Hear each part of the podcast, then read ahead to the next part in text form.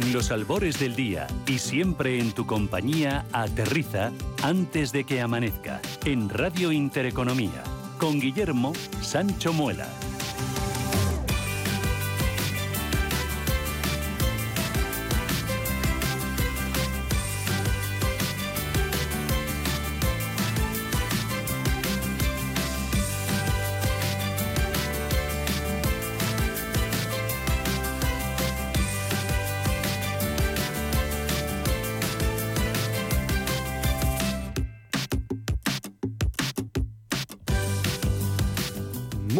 A todos y bienvenidos a Antes de que amanezca. Hoy, recuerden, programa especial, martes 2 de mayo, festividad aquí, en la Comunidad de Madrid.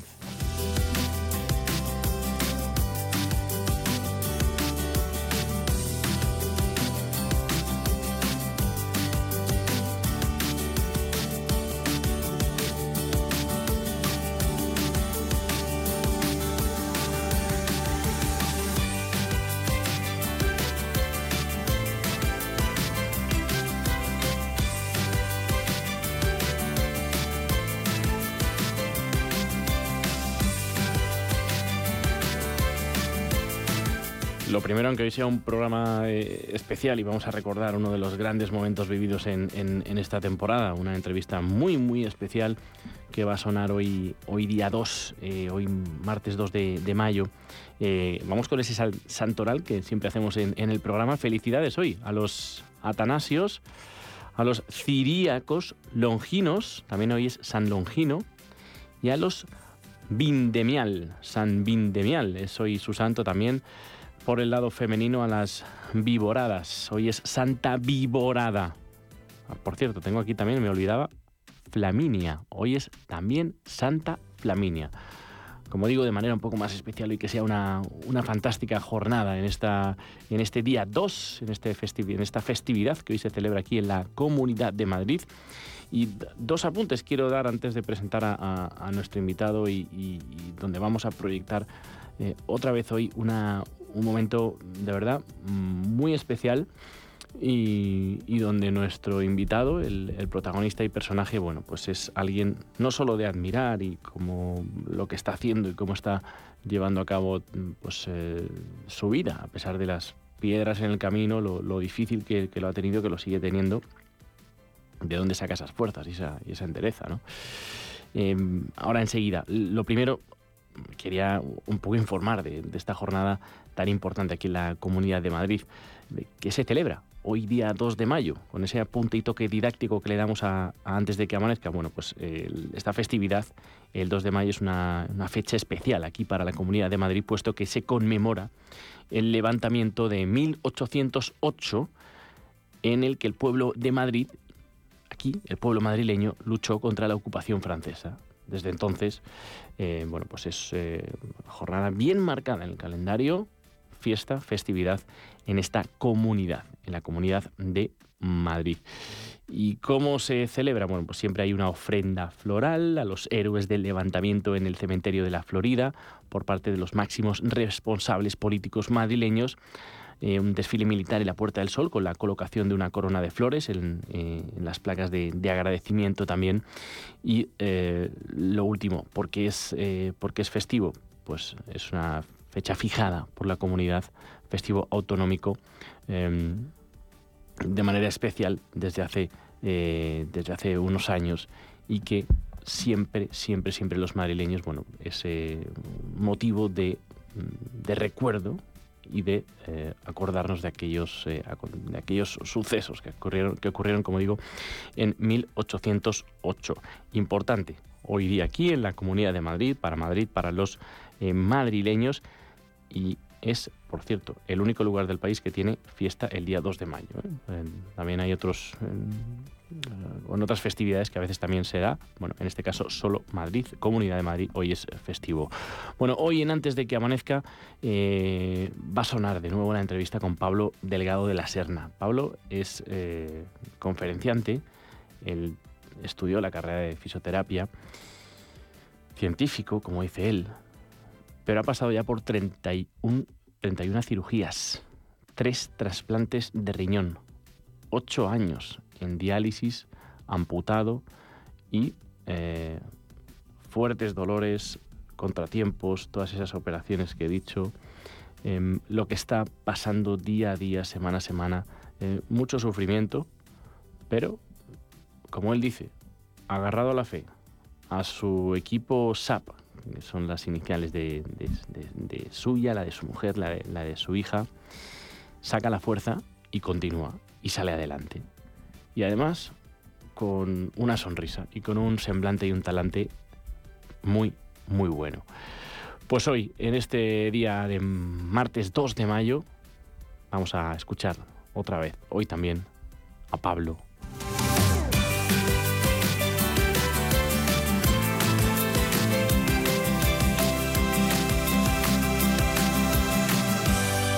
Antes de que amanezca, con Guillermo Sancho Muela. No sé. Si me abrazaste o me engulliste, pero entonces ya era presa de tus calles. No sé. Si me besaste o me curtiste, pero en ti confluyen todos mis caminos. Y tu luz hoy me atraviesa cada día.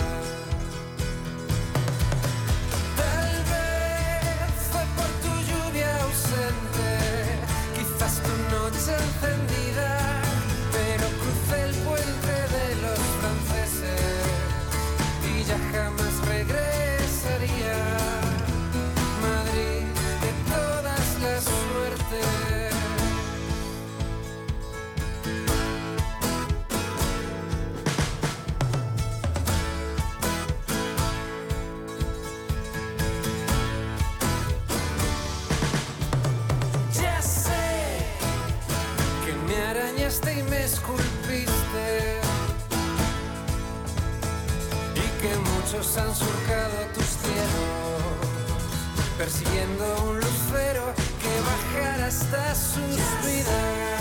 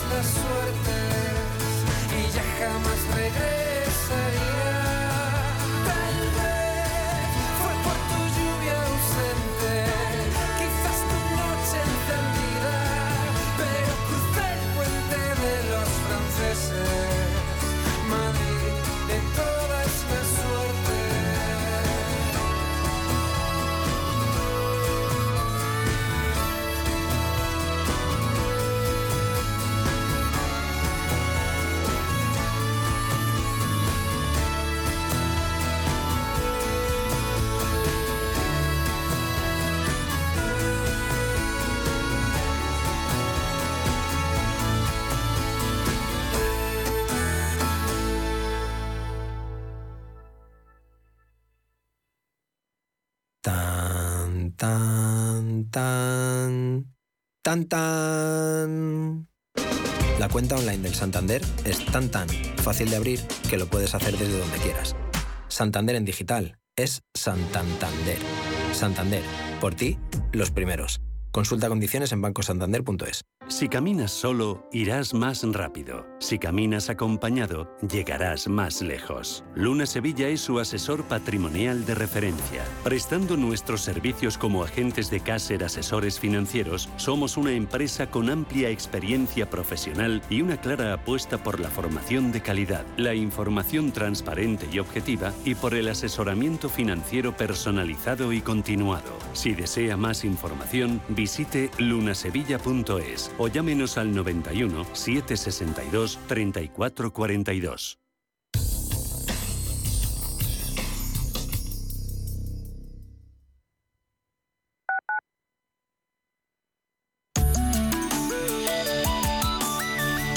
Alliance Bernstein, comprometidos con la sostenibilidad y el cambio climático, les ofrece la información del tiempo. Hoy martes espera un predominio de cielos poco nubosos o despejados en todo el país. Solo se esperan algunos intervalos nubosos al principio en el extremo norte peninsular y con posibilidad de alguna precipitación débil en Baleares. Las temperaturas máximas tenderán a subir de forma generalizada, aunque en el sureste peninsular podrían bajar algo. En las mínimas no se esperan grandes cambios. Alliance Bernstein, comprometidos con la sostenibilidad y el cambio climático, les ha ofrecido la información del tiempo.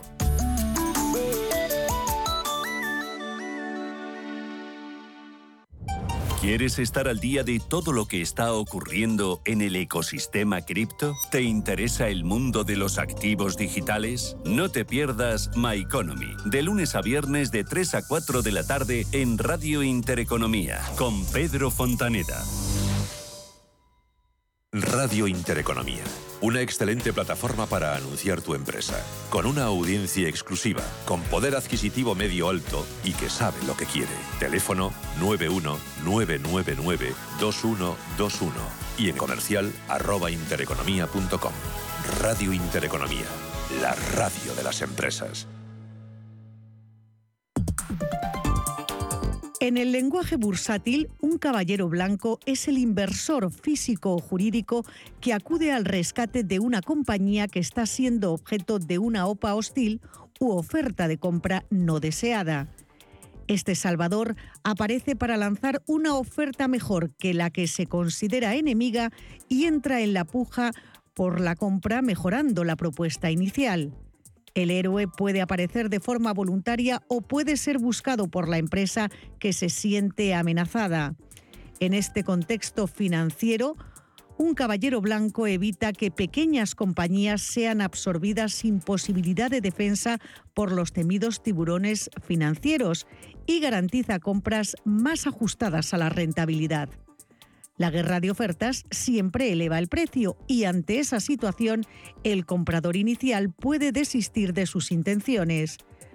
Uno de los ejemplos más claros en la historia reciente se produjo en la prolongada OPA de gas natural sobre Endesa entre 2005 y 2007.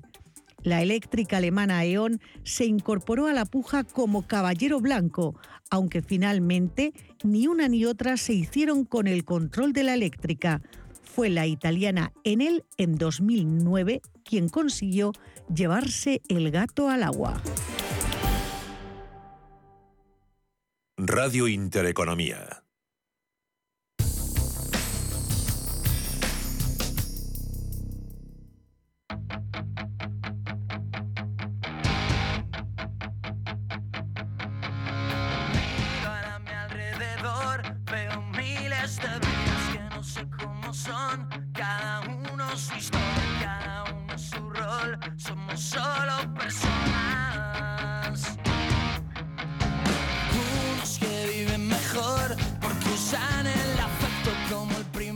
Pablo Delgado es el protagonista y menudo protagonista de la historia antes de que amanezca de este mes de octubre.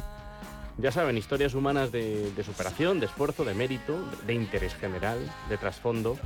Son historias de personajes extraordinarios de nuestro país y Pablo reúne todas las características que, que acabo de citar y que definen esta sección. Madrileño, fisioterapeuta con tesis doctoral incluida, docente en la universidad, investigador. Nació en 1977 y Pablo también es conferenciante. Define su estado y enfermedad en positivo. Esto verán tras haber eh, pasado por 28 cirugías, 3 trasplantes de riñón, 8 años de diálisis y sufrir la amputación de una pierna.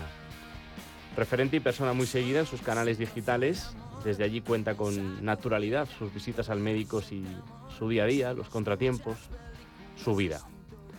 Tal y como es, lo que a Pablo le ha tocado vivir y con gran generosidad nos muestra y enseña. Buenos días, Pablo. Buenos días. Me has sacado los colores con esa presentación. No, hombre, tampoco. Encantado de que, de que estés en, antes de que amanezca. Y lo primero, y como es normal, ¿cómo estás? Pues bien. Eh, vamos a ver, físicamente estoy mal, porque tengo muchos dolores, tengo un montón de cosas, pero no me puedo centrar en eso. Entonces, mm. eh, miro para adelante y, bien. Mm. Em, recientemente, eh, esto hace nada, la, semana pasada, grababas un vídeo y lo, así lo explicabas, decías, físicamente estoy destrozado, con dolores que cada vez van a más, tengo los brazos dormidos, me cuesta dormir, tomo una pastilla, em, me está afectando en parte al carácter y decías, y gracias a Dios por el momento no me está afectando al ánimo. Espero que siga así por mucho tiempo porque la verdad es que es duro y es agotador. Admiro a los que pasáis dolor crónico habitualmente. Yo no lo había vivido nunca así. Llevo un mes y medio de esta manera. Mantengo la ilusión por las clases, la fisioterapia, la consulta, por las conferencias, por vivir mi vida con mi familia, por disfrutar y por mantener el ánimo. Em, y que terminabas diciendo, como digo siempre, la vida no es como viene, sino como la afrontamos. Eh, tras eh, sincerarte así, eh, sales en el vídeo natural, muy sincero. Em, ¿qué, te, te, hace afrontar y empezar cada día y, como dices, por lo menos mantener ese ánimo en, este mes y medio tan, tan duro? Pues mira, me ha costado muchos años, 45 años de enfermedad me ha costado llegar aquí. Mm. al final me he dado cuenta que la enfermedad es un envoltorio muy feo. 45 años de enfermedad. Sí, mm. de un regalo muy bonito que es la vida.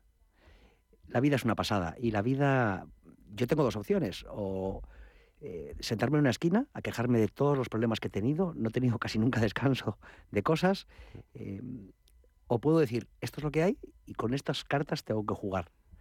Y estas cartas eh, me permiten ir a trabajar. Ir a trabajar muchas veces decimos, qué pereza, para mí es un lujo. Ir a trabajar significa que no estoy ingresado o que no estoy en urgencias o que no estoy en casa de baja. Me permite jugar con mi hija. Eh, ahora que tengo la pierna, me permite subirla a hombros. Me permite darme un paseo con mi mujer es que eh, lo digo muchas veces, en el fondo soy un tipo con suerte. Mm. Tengo una desgracia enorme, pero es que no es que haya desgracias mayores, no me fijo en eso, sino yo me tenía que haber muerto antes de, cumplir un año por la enfermedad renal que tenía y me salvó que mi padre es médico. Si hubiera sido mi padre abogado, a lo mejor me hubiera muerto. Vivo en un país que me puedo pagar, eh, vamos, la sanidad pública me paga la, diálisis. Si viviera en Estados Unidos, no me comparo con Uganda, a lo mm. mejor no podría. Somos mucho más afortunados de lo que pensamos la frase que decías, la vida no es como viene, sino cómo la afrontamos. ¿Somos conscientes de esta, de esta frase que tú enuncias? Eh, y, por qué la dijiste aquel día cuando te grabaste? Pues es una frase que tengo muy clara. La enfermedad te quita el futuro. Yo no me puedo ir a cenar con mi mujer cualquier día porque me tengo que hacer diálisis eh, dos horas y media, cinco días a la semana en casa. A las nueve de la noche me la hago, mm. lo, cual no me puedo ir a cenar. No me podía tomar una caña tranquilo. Yo me puedo beber solo medio litro de, de líquido al día por estar en diálisis. Medio litro de líquido al día. Medio. litro, son dos vasos. Si me voy de viaje, eh, tres días, me tengo que llevar dos máquinas de 25 kilos cada una, 50, más 30 litros de líquido al día, otros 90 litros. Eso no cabe en un coche. No es fácil, yo no puedo improvisar. Entonces al final te limita mucho y cuando te limita tanto te das cuenta de que en el fondo, pues estás como en la nada, ¿no? Y cuando estás en la nada, cualquier cosa es una maravilla, cualquier cosa es un regalo. A veces, aunque parezca mentira, necesitamos perder mucho para darnos cuenta de lo que ganamos. Mm. Y luego decía que, me, que te quita el futuro, pero te obliga a vivir en el presente. En el presente yo puedo actuar, yo soy feliz, puedo hacer lo que sea. Yo el futuro es intangible, no sé lo que va a pasar mañana. Yo sé lo que quiero que pase, pero luego puede no pasar. En cambio, en el, presente puedo actuar. Si actúo y decido vivir en positivo, al final voy a tener 365 días positivos a lo largo de un año y si no lo decido eso, voy a perderme ese tiempo. Y no sé cuánto vamos a vivir ni cuánto, cómo va a venir mañana. No se sabe. Lo he anunciado al principio, eres de Madrid, 45 años. Eh, en este tiempo has pasado por 28 cirugías, tres trasplantes de riñón, 8 años de diálisis, sufrir la, amputación de, una pierna.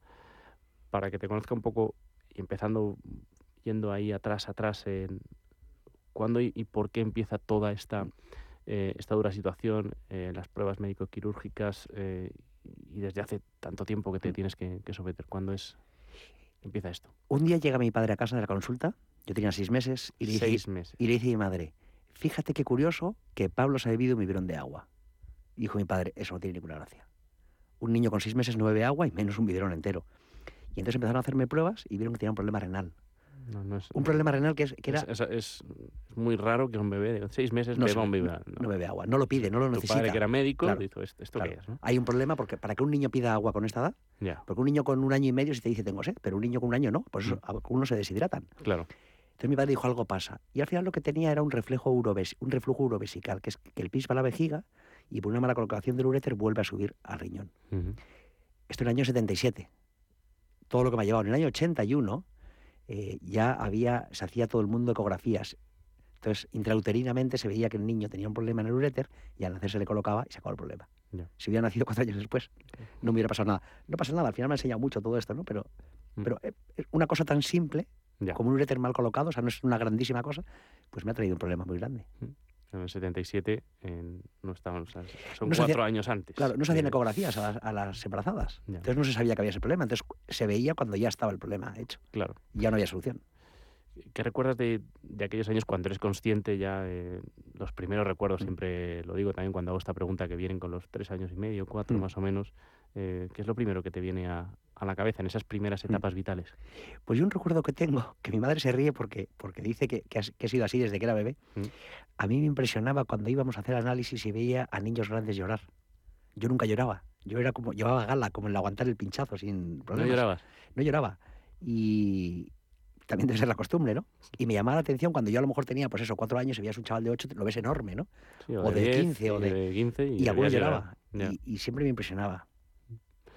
¿Cuál fue tu reacción cuando ya eres eh, consciente, plenamente consciente en esos primeros años de vida eh, y te dicen que te, que te tienes que someter a aquellas pruebas, de que tienes eh, esas primeras, eh, Sí. esos, esos primeros años? Yo llevo muy bien la enfermedad, siempre, Sí, salvo la adolescencia. En la adolescencia, eh, lo mejor que puede haber es estar en el rebaño. O sea, o eres súper guay, Mm. que no era mi caso, o te gusta estar en el rebaño, calentito y sin llamar la atención. Ya. Y estar enfermo es el raro. Mm. Y eso es complicado. Y en la edad en la que tienes que estar divirtiéndote, a mí de repente me dicen, vas a empezar diálisis y si no vienes, en una semana, diez días te puedes morir. Mm. No es una edad para estar pensando en morirte. Yo no tenía capacidad, ahora con los años lo he visto, no tenía capacidad, no tienes madurez con esa edad para asumir eso. Y eso me causó problemas de estudios, de... La es que me emociona, me estoy emocionando un poco Sí, cuando ¿no? lo cuento, pero es difícil, no tienes mucha capacidad. Yo recuerdo eh, la primera vez que quedé con una, con una amiga, yo quería quedar a media tarde y ella se empeñó en quedar a las 8 y yo a las 8 me tenía que tomar unas pastillas. Mm. Y de repente sacar un puñado de pastillas, Mm. no volvimos a quedar nunca más, ¿no? Es complicado ser, ser el raro. es difícil. Y esos años me costó muchísimo. Luego ya lo asumí, eh, bueno, pues gracias a la compañía de personas, gracias a ir madurando, obviamente, gracias a, a ver que tampoco pasaba nada por estar en diálisis, ¿no? Al final llegué a una conclusión, la diálisis es una desgracia, pero es una desgracia que me da vida. Y entonces de repente me cambió y a partir de ahí fue un punto de inflexión brutal en mi vida y empezaron a cambiar muchas cosas y empecé a encajar muchas fichas, pero, pero fueron dos o tres años durísimos de, pues, de- como lo llevas mal, al final haces todo mal, ¿no? En el colegio, Mm, ya. muchos problemas, ¿no? Y, y con la sensación de que, joder, me está costando decirlo, no, Mm. no me cuesta habitualmente, pero eh, también hemos estado hablando antes del cole y todo, y Sí. Costaba. es, es es complicado, Costaba. es difícil.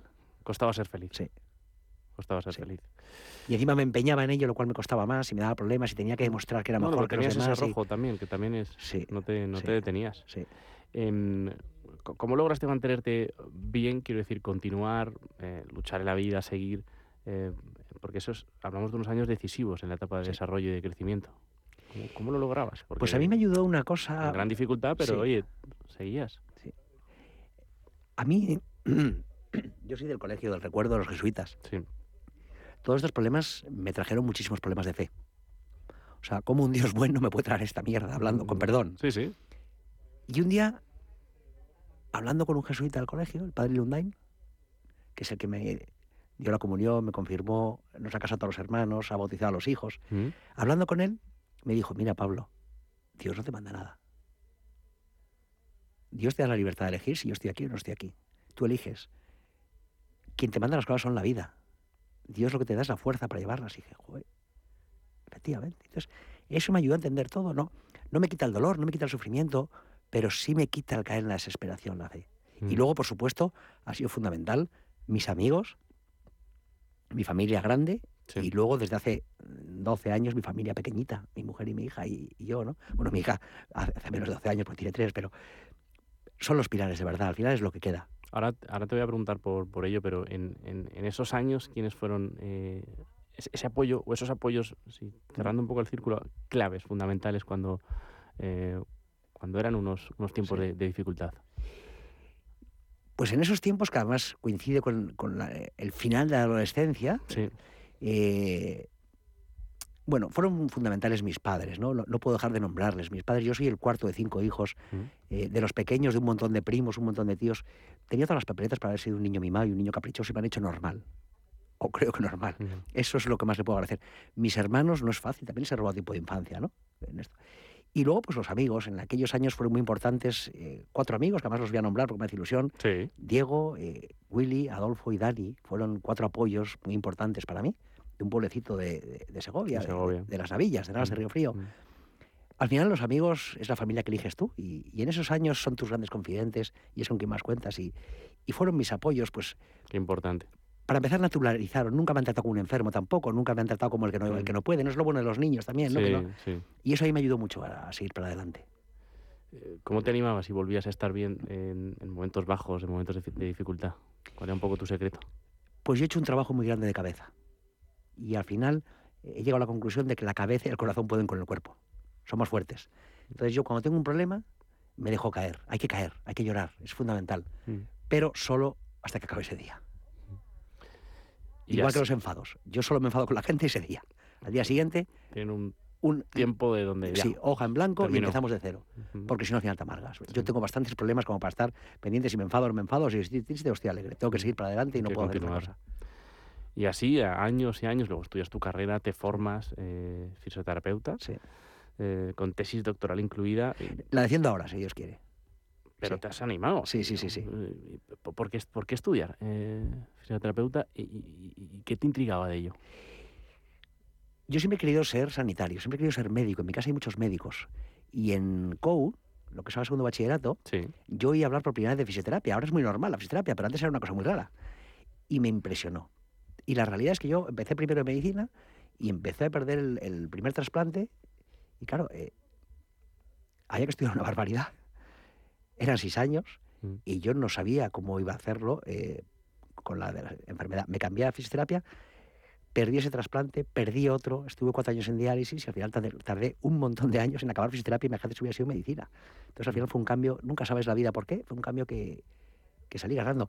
Y siempre querido ser sanitario porque a mí una de las cosas que me salvó es que con un año se decidió a operarme Josep María Gil Bernet, un Mm. médico catalán, que su padre fue candidato al Nobel para hacer el primer trasplante renal, y que vio mi caso y dijo, dicho esa palabra se decidió, sí, porque a mi padre le dijo antes de la hay quirófano, muchos riesgos. sí, José Ignacio, médico a médico, este niño no sale, pero voy a hacer lo que pueda.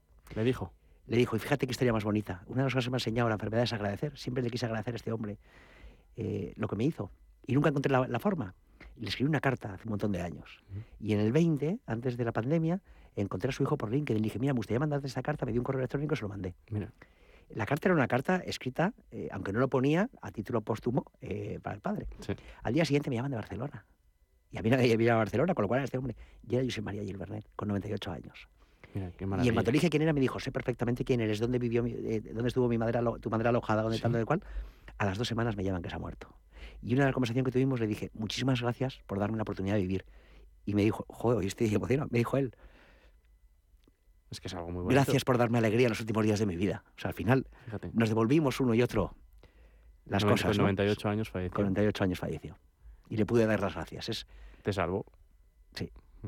y nunca podemos dejar las de dar las gracias a la gente, ¿no? Eso lo aprendí. Y a la vida, y a Dios, y a todo, ¿no? Mm. Yo le doy mucho las gracias a la vida. Yo me he tenido que morir tantas veces que, Ya. que es que cada día es un, un regalo, Un ¿no? regalo. Estoy aquí de, de propina, como digo yo. te, te llamó y luego a las dos semanas eh, fallece. Em, hay otra, bueno, ahora iba a ir con otra parte después de, de- de lo tan interesante y tan bonito que has contado, em, sobre esa faceta que tienes, que además, por cierto, es muy generosa, de exponerte ¿no? en canales digitales, como es, eh, y, esa- y- y una primera publicación que he rescatado y que decía, Desde aquí me propongo acercaros la vida de una persona trasplantada, tres veces por entonces y cuatro años por diálisis. Una, es tu primera o segunda Mm. publicación. Los que no habéis vivido, los que no lo habéis vivido, podéis acercaros un poco a lo que vivimos. Em, primero quiero preguntarte por qué. ¿Por qué eh, decidiste abrir tu perfil en, en este canal, en la red social Instagram? Eh, ¿Te costó aparecer ahí, contar Mm. y, y proyectar tu vida? Pues mira, no me costó porque yo soñaba con esto, no sabía que había ni redes sociales ni nada, te estoy hablando del año 95, no, Mm. no contaba con esto. Soñaba con explicar a la gente lo que eran estas cosas. Yo estaba a un año de empezar medicina, hijo, nieto, sobrino, eh, primo de médicos, Mm. y salgo de quirófano a hacerme el primer trasplante, me echo la mano a la espalda para ver, para tocar donde me- en teoría me dolía, me dice una enfermera, ¿qué haces? Y yo, tocarme donde está el riñón, y me dice, no, no, si los riñones se los ponen por delante. Y dije, nadie me ha explicado esto. Fíjate. Entonces, en ese momento dije, tengo que explicarlo. Mi idea era hacer un libro de consejos, que menos mal que nunca salió el libro, porque ya soy muy aburrido, y al final salió otras cosas. Y entonces decidí que tenía que contar a la gente esto. Cuando empezaron las redes sociales lo decidí. Era consciente de que hacer una red social me expone y sobre todo me quita parte de mi vida. Sí, O sea, cada quita, cosa, te quita mucho tiempo. no solo en tiempo, o sea, cada cosa que yo cuento deja de ser mía. Es de todos. Mm.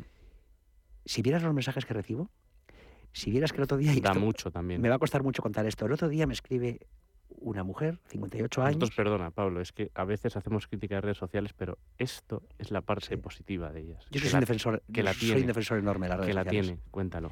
Me escribe una mujer, ahora sé que tiene 58 años, en su momento no lo sabía, y me dice, Pablo, ¿cuál es tu grupo sanguíneo? Yo digo, ¿esta pregunta? Y le contesto, A positivo, y me dice, qué pena, porque quería ir al clínico a donarte un riñón. No me conoce de nada.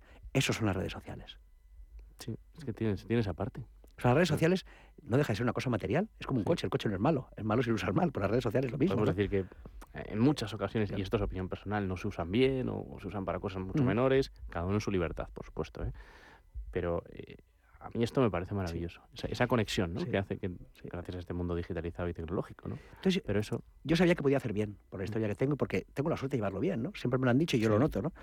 Entonces, yo hubo un día que me planteé, si con mi red social ayudo a una persona, habrá tomado sentido todo mi padecer. mm, Y la verdad es que debe tener bastante sentido porque por lo que me cuentan ayuda a mucha gente, ¿no? Entonces, mucho. es un regalo del cielo.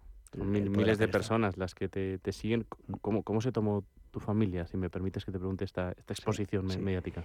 Mi mujer lo entiende porque mi mujer tiene también una, una página, mi mujer tiene una empresa Tocados, Mm. y entonces ella también, que se llama Olivia y Chloe, ella eh, también conoce este mundo y luego mi hija, pues como lo ha vivido desde el nacimiento, lo entiende.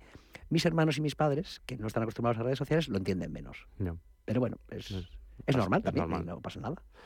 Hay otra publicación ahí que la dedicabas a, a tu gran acompañante, lo, lo he puesto en mayúsculas, el acompañante, y decías, si hay una forma justa y bonita de empezar esta aventura es por una de las personas más especiales, la estrella silenciosa del hospital, aguanta pacientemente al lado de, de la persona que sufre, que pena, que padece, aguanta malas contestaciones, sufre la incertidumbre de la persona que acompaña, unida a la duda de cómo lo llevará, malos gestos, todo fruto de la confianza del enfermo.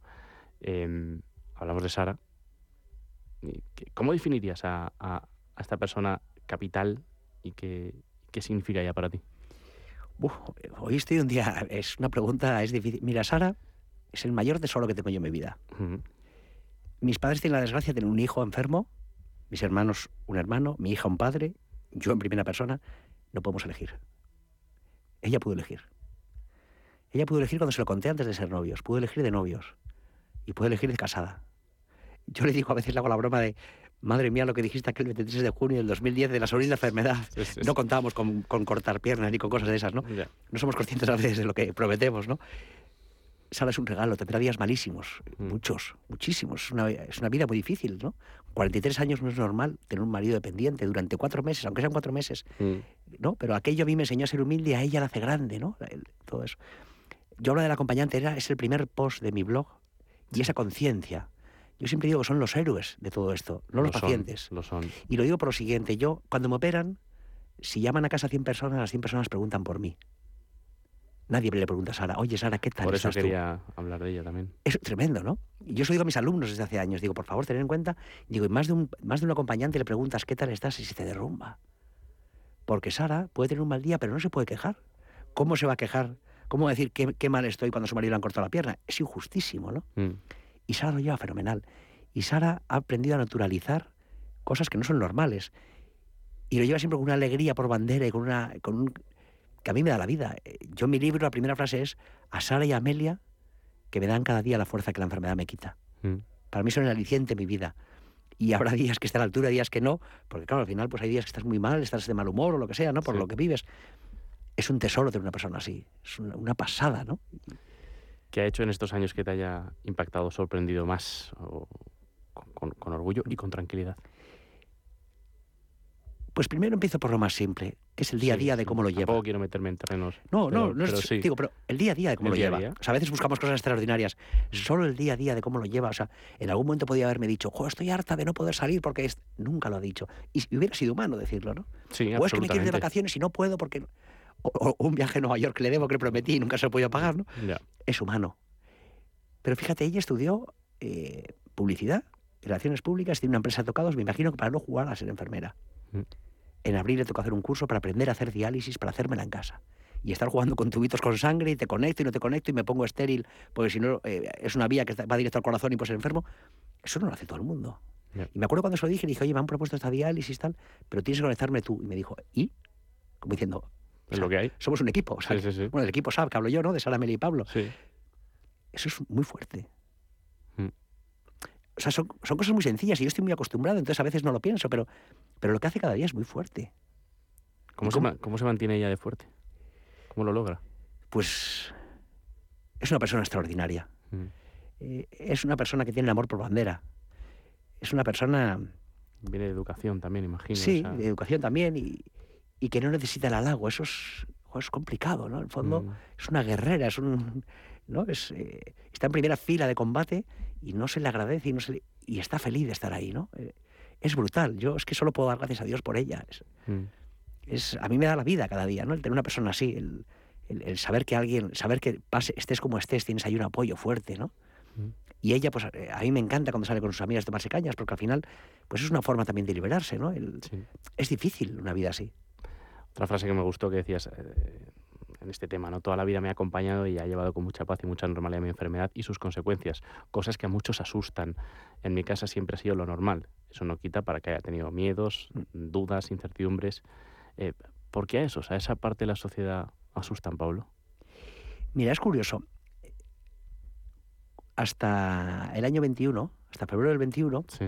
yo contaba mi enfermedad y había gente que le llamaba más atención, gente que menos, porque tampoco se ve, ¿no?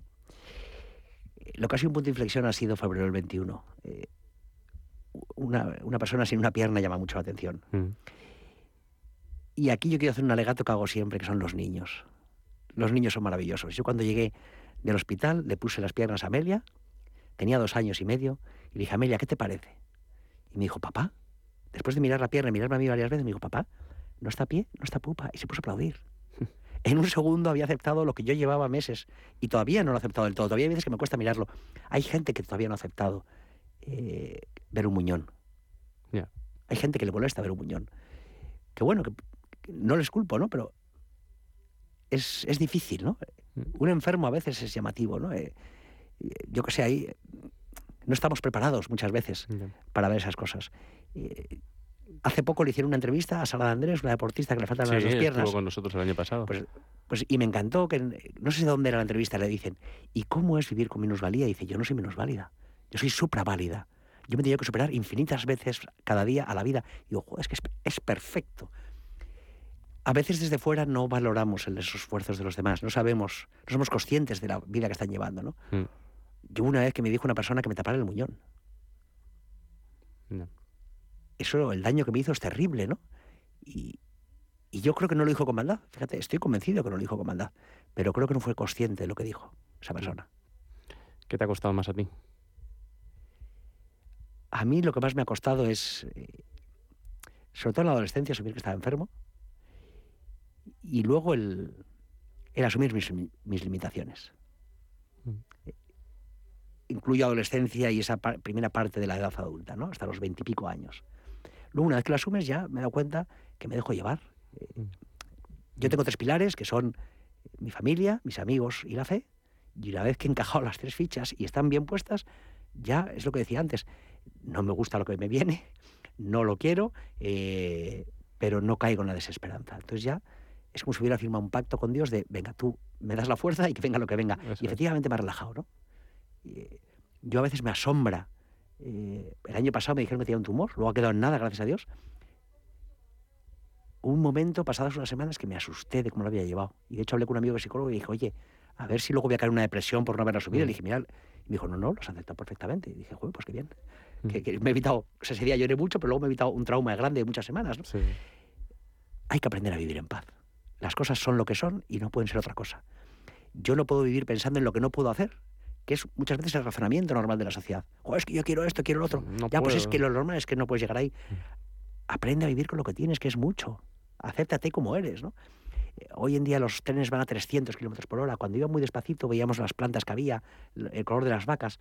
Necesitamos parar un poco la vida para ser conscientes de quién es Guillermo, quién es Pablo y quién es cualquiera de los que escucha, ¿no? Mm. Y eso es lo que nos falta a veces. Y una vez que te conoces a ti, la vida es mucho más fácil. Es yo así. tuve que, yo Sí. tuve que hacer las paces con mi realidad. Yo hubo un día que me miraba al espejo, me vi sin una pierna, la otra está muy fea porque está, también tiene el cartel de temporal ya, eh, Mm. están ahí que no saben qué hacer, Mm. con más cicatrices la tripa que un torero malo de todas las operaciones, con un tubo en el cuello para hacerme la diálisis. Y es muy duro, tenía 43 años y he tenido que aprender a hacer las paces con mi realidad. Sobre todo doy un consejo. Yo siempre digo, no me puedo permitir el lujo de esperar a ser feliz cuando vengan bien las cosas, porque lo normal es que empiecen a venir peor por mi situación. La ciencia puede cambiar, pero lo normal es que no ven. No nos podemos permitir el lujo de ser felices mañana. No sabemos qué va a pasar hoy. Y hoy solo es hoy. Entonces tenemos que aprovechar cada día, cada segundo, hay que exprimir la vida. Qué buena respuesta, la verdad. Mm, lo comentamos al principio de la entrevista, es, llevas un mes y medio muy, muy duro. Eh, dices cada vez con más dolores, sin casi dormir, te afecta el carácter, eh, que es algo agotador. Em, ¿Cómo vas a pelear y cómo vas a sacar fuerzas en, próximos, en los próximos meses como, como has hecho hasta ahora? Pues yo tengo eh, tres trucos. El primero es hacer caso a una frase que dijo Benedicto XVI en el Líbano. Y dijo, yo como creyente, dijo, la locura de la cruz es hacer del sufrimiento un grito de amor a Dios. Eso es brutal. La segunda, que todos los días tiene algo magnífico. Tengo una foto, Todos. cuando ahí me amputaron, el día que me amputaron, hubo un brote de COVID en mi planta y no pudo venir Sara a- ni a despedirse a quirófano ni después. Luego en el tiempo me alegré porque tuve dos días de tanto dolor que mejor que no me haya visto, porque no es lo mismo saber que ha sufrido alguien que verlo, ¿no? El mismo día que me amputaron hice una videollamada con Sara y con Amelia. Un momento que la, la cara de Sara no era la mejor de todas porque estaba viendo el muñón por primera vez. Mm. La, Sara- la cara de Amelia era de felicidad absoluta porque estaba viendo a su padre. Y hice un pantallazo. Y muchos días digo, si ese día lloré de emoción cuando veo a mi hija, ¿de qué me quejo hoy? Cortar una pierna con un dolor de brazo, con que me duerma, con que he dormido tres horas, ¿de qué me quejo, no? Luego a mí me gustó, ahí en Twitter el Padre Jesús colgó una vez una foto que es un Cristo, como si saltara sangre todavía, ¿no? Y un, un chaval debajo de rodillas que decía, ¿yo de qué me quejo? ¿De qué me quejo si soy un afortunado? Si gracias a que mi padre descubrió que estaba eso, que estaba malo, estoy, estoy vivo, gracias a que vivo en España, puedo mantenerme vivo con la salud que tengo. Trabajo en una universidad en la que no me ponen pegas, que llevo más tiempo de baja que activo, el Mm. tiempo que estoy. Tengo una consulta que la puedo mantener y los pacientes entienden que el año pasado tuviera siete meses de baja, este tres. Tengo una mujer que me quiere con locura, que es maravillosa, un regalo del cielo. Tengo una hija que es que es eh, no va más, que a mí me tiene loco, que paso mil horas con ella y soy feliz. Mm. Tengo unos amigos maravillosos, unos padres, unos hermanos. ¿De qué me puedo quejar si es que no me puedo quejar de nada? Si es que vivimos en la queja. ¿Por qué nos quejamos tanto? Pues porque tenemos mucho. Yo creo que Mm. en la España de los años 60, que tenían las gallinas, la huerta y poco más, eran mucho más felices porque no tenían tanto, ¿no? En África, yo que he tenido la suerte de ir varias veces, en África, como en los poblados la gente tenía su ropita y, y su adobe, no necesitaban más. Cuando empezó a entrar, la última vez que fui fue en el 2010, nos dijo un misionero, como está empezando a entrar en Internet, está empezando a haber mucha más drogadicción y alcoholismo. Porque si yo no tengo nada, pero nadie tiene nada, y alrededor de mi valle nadie tiene nada, pues no sé lo que hay más allá. Pues si de repente veo que Cristiano Ronaldo tiene un avión privado y que vive no sé qué, y los coches que tiene, pues yo también lo quiero. Entonces entra una necesidad y una amargura que es uno de los problemas de la sociedad. Y luego también, yo esto se lo digo siempre a mis alumnos, eh, cuando, en clase y en las conferencias les digo, ¿yo cuánto valgo para la sociedad? Entonces se quedan callados. Les digo, no valgo nada. Porque soy bajito, feo, no soy rico, no estoy cachas y tengo un 81% de minusvalía. Valgo menos de un 19%. Entonces se quedan muertos. Pero eso es lo que nos vende la sociedad, que solo vale el éxito. Hay un post de Perico Delgado, tiene un blog en el que solo ha escrito cuatro o cinco cosas, pero una de ellas es maravillosa, y es nos educan para ganar.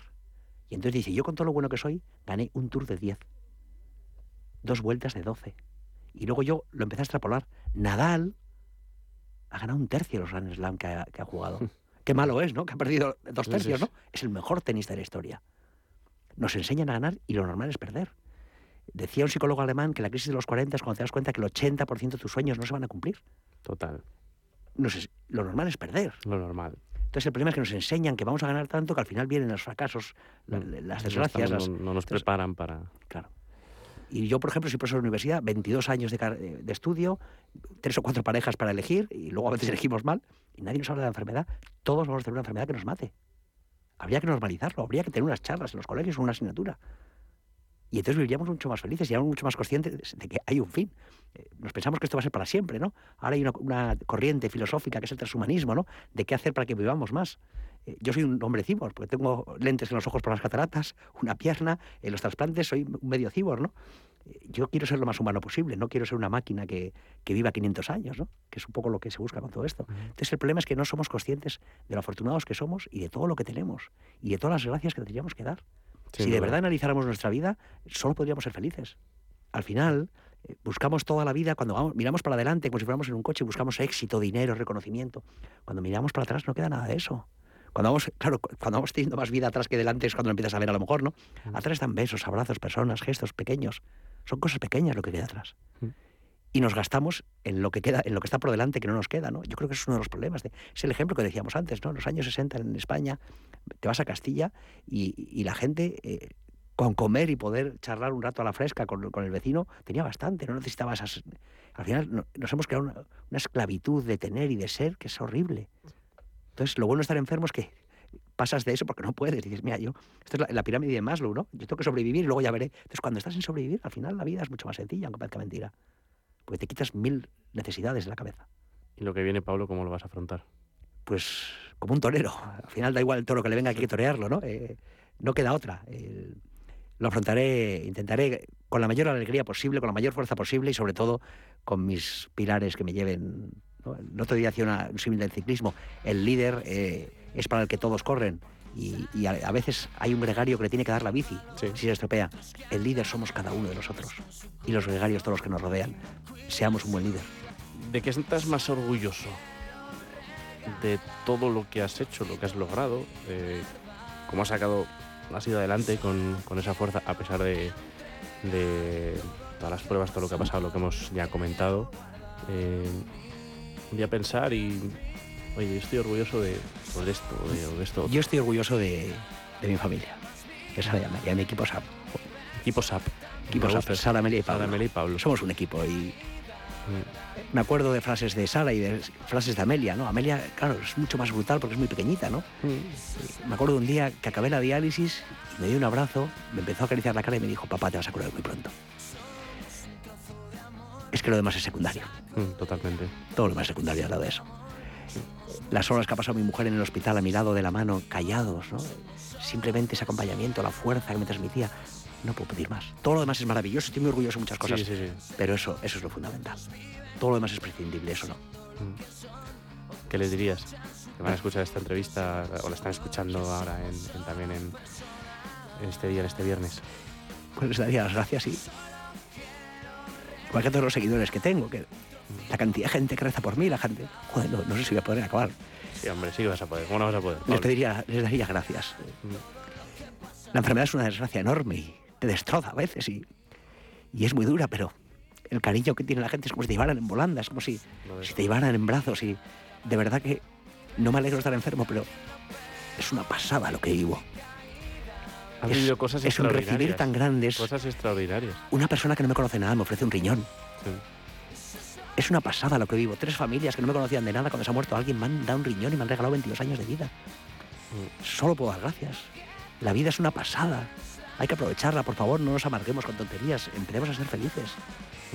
Dice, hay una frase que es la gran mentira que nos hemos creído, ¿no? La felicidad está en la salud. Mentira, yo soy una persona absolutamente feliz y no he tenido salud nunca. Seamos felices, disfrutemos la vida, exprimámosla. No dejemos ni un minuto por un enfado, por un berrinche, por no tengo dinero para esto, por no puedo lo otro, por lo que sea. Demos gracias por poder trabajar, eso significa que no estamos enfermos. Mm. Demos gracias por tener una familia y cuidémosla. Eso es lo que diría, gracias. Ahí está. Y, y yo también digo que esto lleva cinco años antes de que amanezca. Tenemos secciones, emprendimiento, en música, paseo por los museos, bueno, tertulias. Pero y esto lo hacemos una o dos veces al mes. Pero yo creé y pensé en hacer antes de que amanezca para conocer personajes como Pablo, personajes extraordinarios que nos ha dejado, pues creo que han sido 40 minutos charlando, pero mm, todo, no sé, una cantidad de titulares que ha dejado impresionante. Pablo, gracias y, permíteme que te dé también la, enhorabuena por todo, porque sé que es lo que ha tocado y sé que es lo que... Hay gente que dice, no, no me es la enhorabuena, porque es lo que... pero tiene gran mérito. también. Muchas gracias. Sí, gracias y nada. Gracias. Un placer estar aquí y cuando queráis. Gracias, Pablo. A ver si la próxima. Bueno, al final emocionarse es bueno. Llorar no es malo Claro porque que es, sí, claro que es sí. que está hablando el corazón. O sea que, que gracias, gracias por todo. Gracias a ti. Regalar a tu madre es poner un lazo a un Me Importas. Aún lo mereces. Regalar a tu madre es poner un lazo a lo de Toilette Light Blue Summer Vibes 100 mililitros de Dolce y Gabbana ahora por 100 euros. Regalar a tu madre siempre será más grande que cualquier regalo. 7 de mayo, feliz Día de la Madre. El corte inglés. Y entonces un día, ¡pam! Vas y empiezas a quererte.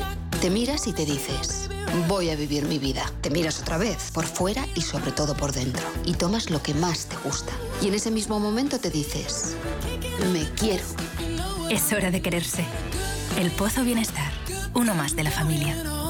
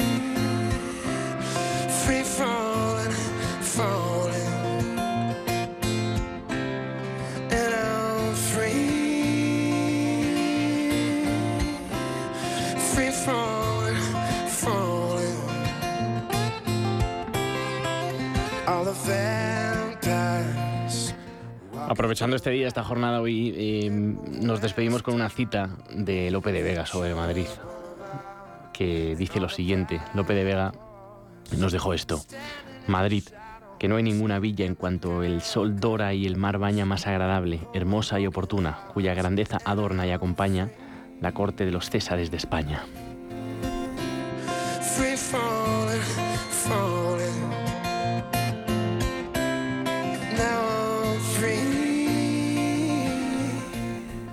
Félix Lope de Vega, Carpio, uno de los poetas y dramaturgos más importantes del siglo de oro español y uno de los más prolíficos de la literatura universal, nació y falleció aquí en Madrid. Nació el 25 de noviembre de 1562 y falleció el 27 de agosto de 1635. Repito la, frase de, de Lope de Vega, Madrid, que no hay ninguna villa en cuanto el sol dora y el mar baña más agradable, hermosa y oportuna, cuya grandeza adorna y acompaña la corte de los Césares de España. Mañana miércoles volvemos, a las 6 en punto de la mañana. Gracias, como siempre. Cándida Sánchez en dirección técnica, Ignacio Marcano y servidor se despiden con un muy afectuoso saludo. Hasta mañana. Hasta entonces, cuídense.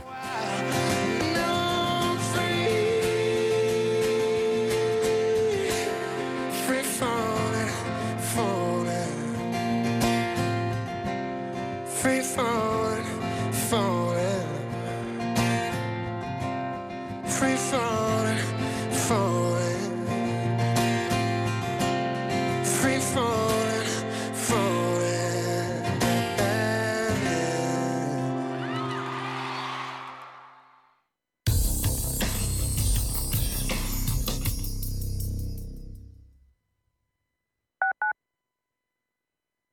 Radio Intereconomía. Información financiera en tiempo real.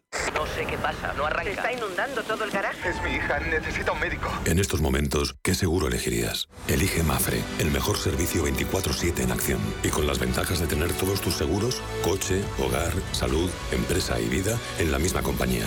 Mafre, la aseguradora de más confianza en España.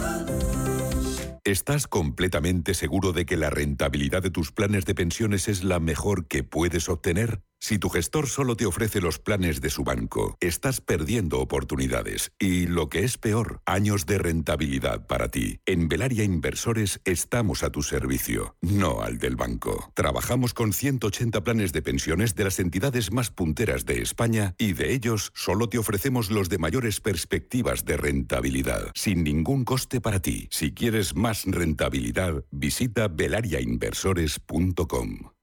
Inversiones inmobiliarias Grupos Eneas, cesiones de créditos, inmuebles en rentabilidad, compra, reforma y venta, rentabilidades hasta el 12%. Infórmese en el 91 639 0347 o en info@eneas.com. Inversiones inmobiliarias Grupos Eneas. En el Soto de la Moraleja, restaurante Kionan Sui, de comida peruana, cantonesa y chifa, con una gran variedad de sabores y aromas que te dejarán boquiabierto. Junto al restaurante Inari Moraleja, calidad y satisfacción garantizada. Restaurante Kionan Sui, reservas y pedidos en el 910090830 o grupoinari.es. Te esperamos. Hola, soy Javier García Viviani. Presento Cierre de Mercados en Radio Intereconomía. Cierre de Mercados es como el punto en la I. Un programa que deja las cosas en su sitio. Di que nos escuchas.